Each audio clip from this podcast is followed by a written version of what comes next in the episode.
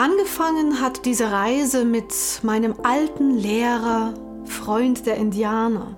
Ihr werdet euch jetzt wahrscheinlich fragen, warum heißt er nicht irgendwie, warum hat er keinen Eigennamen, warum heißt er so? Tatsächlich erklärt er auch im ersten Band schon, warum der Name Freund der Indianer so ist, wie er ist. Alles in allem ist das Wichtige für euch heute, dass es mein alter Lehrer aus atlantischen Zeiten ist, mit dem ich jetzt in dieser Zeit in engem Kontakt stehe und wir uns über meine Art der spirituellen Arbeit intensiv austauschen. Er lehrt mich so gesehen und er erinnert mich auf diese Art und Weise an das, was wir damals gelehrt bekommen haben und auf das, was er in der Zeit, die er nicht mehr in Körper inkarniert ist, erfahren hat. Dadurch kann er auf diese Art und Weise weiter lehren, durch mich, mit mir. Und ich kann dieses wunderbare Wissen natürlich auch für mich nutzen, für mein Leben und es auf diese Art und Weise in den Büchern, in den Vorträgen und allen möglichen anderen Podcasts, Interviews und so weiter weitergeben. Es ist unglaublich schön, diese Arbeit zu tun. Sie bereichert mich unendlich. Sie erfüllt mich ausschließlich mit Freude und Dankbarkeit. Und ich kann manchmal bis heute nicht fassen, dass das wirklich so ist, aber es ist so. Es funktioniert. Es funktioniert tatsächlich. Wir können mit der anderen Welt kommunizieren, wenn wir bestimmte Parameter einstellen und uns dem Thema hingeben. Ich habe natürlich das alles nicht seit meiner Kindheit gekonnt, keine Frage, aber darüber spreche ich ein andermal. Heute möchte ich über das erste Band sprechen. Das erste Band heißt Einweihung in die Geheimnisse des Kosmos. Und genau so wie der Titel schon sagt, weiht uns dort mein lieber Freund und Lehrer, Freund der Indianer, in die Geheimnisse des Kosmos ein. Er tut das Stück für Stück aufgebaut indem er uns nach und nach heranführt und immer wieder tiefer und tiefer in die Materie hineintauchen lässt. Was genau bedeutet denn Feinstofflichkeit? Was genau bedeutet es, hm, wenn er von Bewusstsein redet und von Liebe als Elementen, als feinstofflichen Elementen? Unterschiedliche Kapitel geht er langsam Stück für Stück durch. Zunächst beschreibt er natürlich seine Herkunft, was hat er als Mensch erlebt, was hat ihn erfreut, was hat er nicht so gemocht, wie ist er zu dem Entschluss gekommen, dass er nicht mehr inkarnieren möchte. Er spricht über den Zustand der Menschheit, auch ein sehr interessantes Kapitel, weil wir dabei eine Perspektive erfahren aus der geistigen Welt, wie, das muss ich ehrlich zugeben, ich sie sonst bei keinem anderen mh, mm, Lehrenden oder keinem anderen Autoren übermittelt bekommen habe.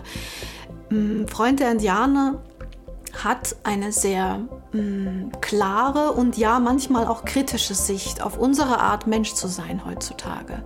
Das mag ich an ihm, dass er nicht alles nur in rosaroter Brille betrachtet, sondern wirklich sagt, Achtung, Achtung, dies, das und jenes sind die nächsten eventuellen Risiken, die die Menschheit vor sich hat. Da sind Gefahren, passt auf. Ähm, und dies und das und jenes sind die Werkzeuge dazu. Er spricht über die Befreiung der Seele als einen sehr, sehr wichtigen Aspekt, dass wir verstehen, dass die Seele im Körper in einem zusammengezogenen Zustand existiert und dass sie natürlich erst einmal sich selbst bewusst werden muss, sich wieder erinnern muss, hallo, ich bin mehr als nur dieser Körper.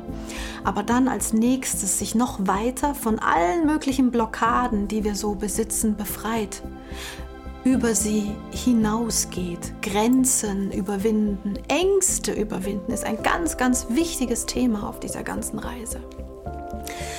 Dann spricht er natürlich auch das Thema freier Wille an. Ich wusste es nicht, aber ich habe es von ihm nochmal erzählt bekommen, wie wichtig der freie Wille ist und wie großartig dieses Geschenk ist, das wir vom Kosmos alle in uns tragen weil jede Seele letzten Endes einen freien Willen besitzt, weil sie Bewusstsein besitzt.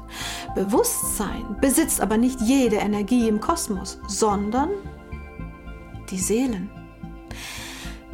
Der freie Wille ist letzten Endes daher auch das Werkzeug, das uns zur Eigenverantwortung aufruft.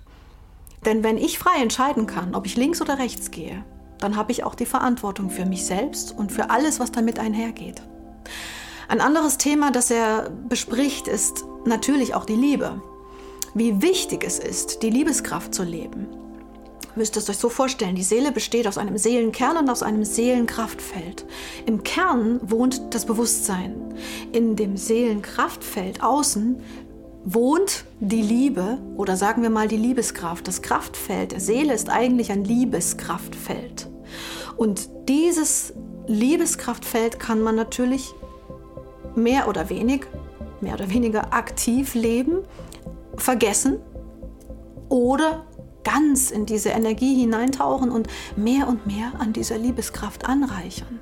Was das bedeutet im Leben, wie sich die Perspektiven und die Wahrnehmungen ändern, wenn man das Ganze bewusst tut, also in Liebe bewusst wandelt, die Schritte bewusst setzt, darüber schreibt er und erzählt er sehr viel. Aber er erzählt auch darüber, wie wichtig, oder naja, ich mag das Wort eigentlich nicht, aber wie, hm, sagen wir mal, positiv gepolt, tatsächlich auch Leiden ein Schritt ist, an dem wir wachsen können.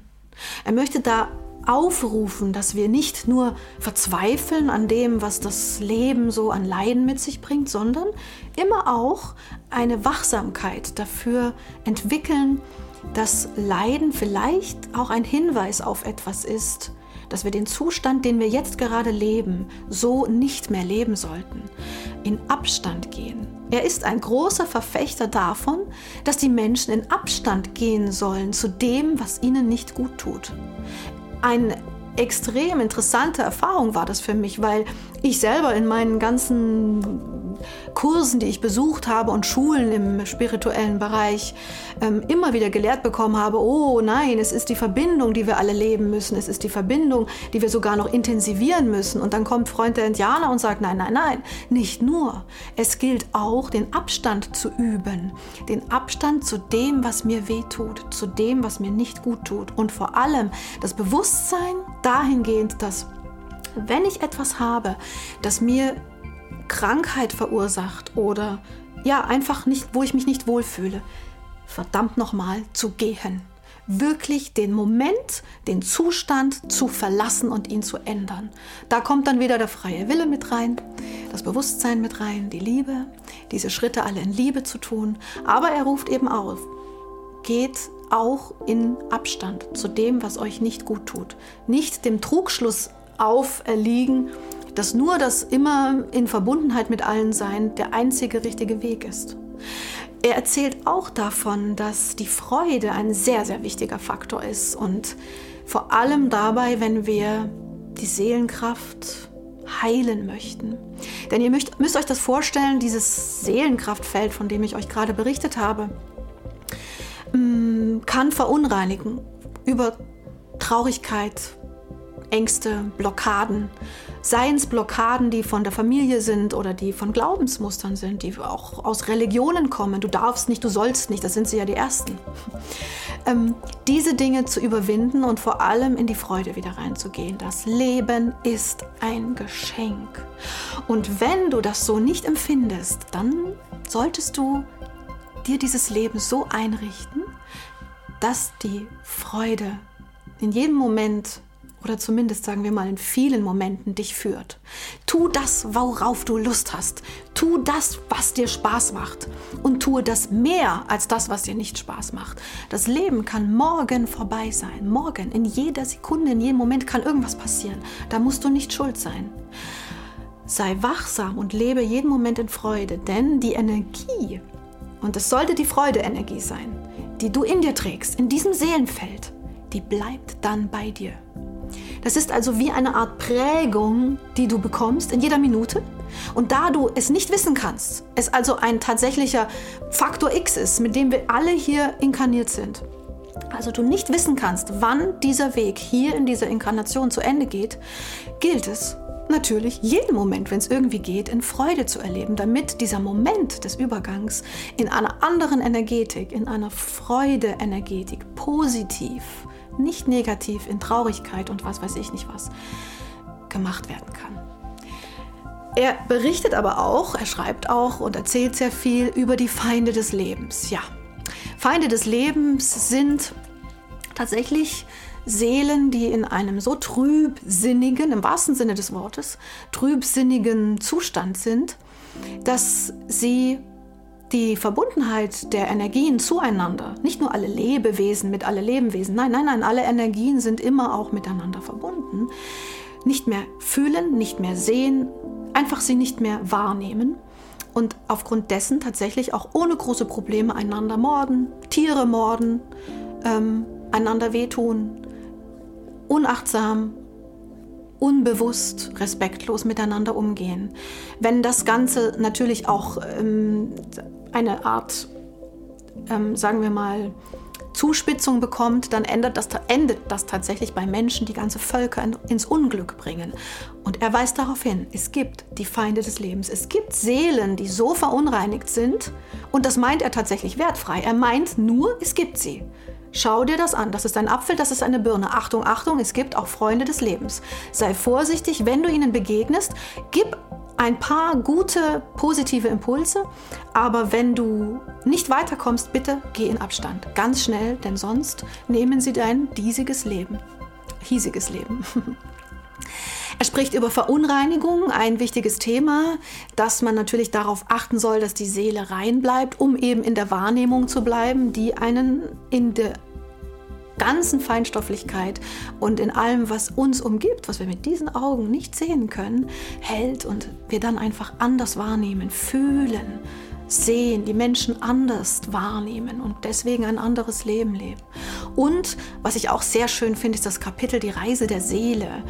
Er erklärt darin den Weg einer Seele, wenn sie beginnt, das erste Mal zu inkarnieren, bis zu dem Moment, an dem sie beschließt, nicht mehr zu inkarnieren, so wie er. Und was danach passiert, was, was, ähm, was passiert mit einer Seele am Ende dieser Reise, das steht alles in diesem Buch. Also wen das interessiert, würde ich mich freuen, wenn du äh, auch einmal hineinschaust. Äh, schreibt sogar auch in dem Buch über ähm, praktische Dinge, was vielleicht auch den einen oder anderen hier interessieren könnte. Er spricht über das Leben in der Familie. Wie ist das, wenn ich in Familienstrukturen eingebettet bin? Was ist da mit dem Thema, Thema Abstand? Was ist mit dem Thema Verbindung? Wie werde ich ich selbst? Was ist mit den Glaubensmustern? Meine Familie lehrt mir, ich soll diese Religion leben, aber ich fühle es nicht. Ich fühle etwas ganz anderes. Er erklärt aber auch die Werkzeuge, wie man daraus findet. Und er gibt Werkzeuge mit, wie wir in der Arbeitswelt, im Alltag mit Feinstofflichkeit umgehen und mit dem wirklichen Wachsen an Erfahrungen. Er spricht auch darüber, was genau passiert mit einer Seele, wenn sie inkarniert. Was genau ist der Prozess? Was sollten die Mütter beachten? Generell die Eltern auch beachten. Und genau das Gleiche macht er umgedreht. Er spricht über den Übergang. Was passiert? Wie löst sich eine Seele vom Körper? Wie lange dauert das? Was ist zu beachten zum Thema ähm, Einäscherung oder nicht? Wann sollte man diese tun? Und so weiter. Ein sehr, sehr spannendes Kapitel übrigens. Aber ich fand auch Geburt sehr, sehr spannend, weil es immer Überraschungen sind. Also eigentlich hat er alles das, was ich dachte, dass ich weiß, über den Haufen geworfen. Aber das macht es natürlich auch so spannend, ihm zuzuhören und mit ihm zu sein. Dann berichtet er noch über die Kraftpotenziale und über das Thema Reinheit nochmal am Ende dass wir alle wissen, dass das eigentlich der Hauptschlüssel ist, den wir mitnehmen sollten in unserem Weg, auf unseren Wegen, ähm, dass wir immer darauf aufpassen. Wir können Fehler machen, das ist überhaupt kein Problem. Wir können stolpern, wir können hinfallen, wir können auch mal richtige Scheiße bauen. Aber der Kosmos gibt einem auch die Möglichkeit, all das wieder zu korrigieren. Er gibt einem die Werkzeuge mit. Wir müssen sie nur finden. Und wie wir sie finden, das ist eine meiner Hauptvisionen, meiner Mission, euch zu helfen, diese Werkzeuge zu finden, sie zu nutzen, um am Ende des Tages aus diesem Leben freudig zu gehen. In diesem Sinne, danke fürs Zuhören. Ich freue mich aufs nächste Mal. Alles Liebe, eure Silvia.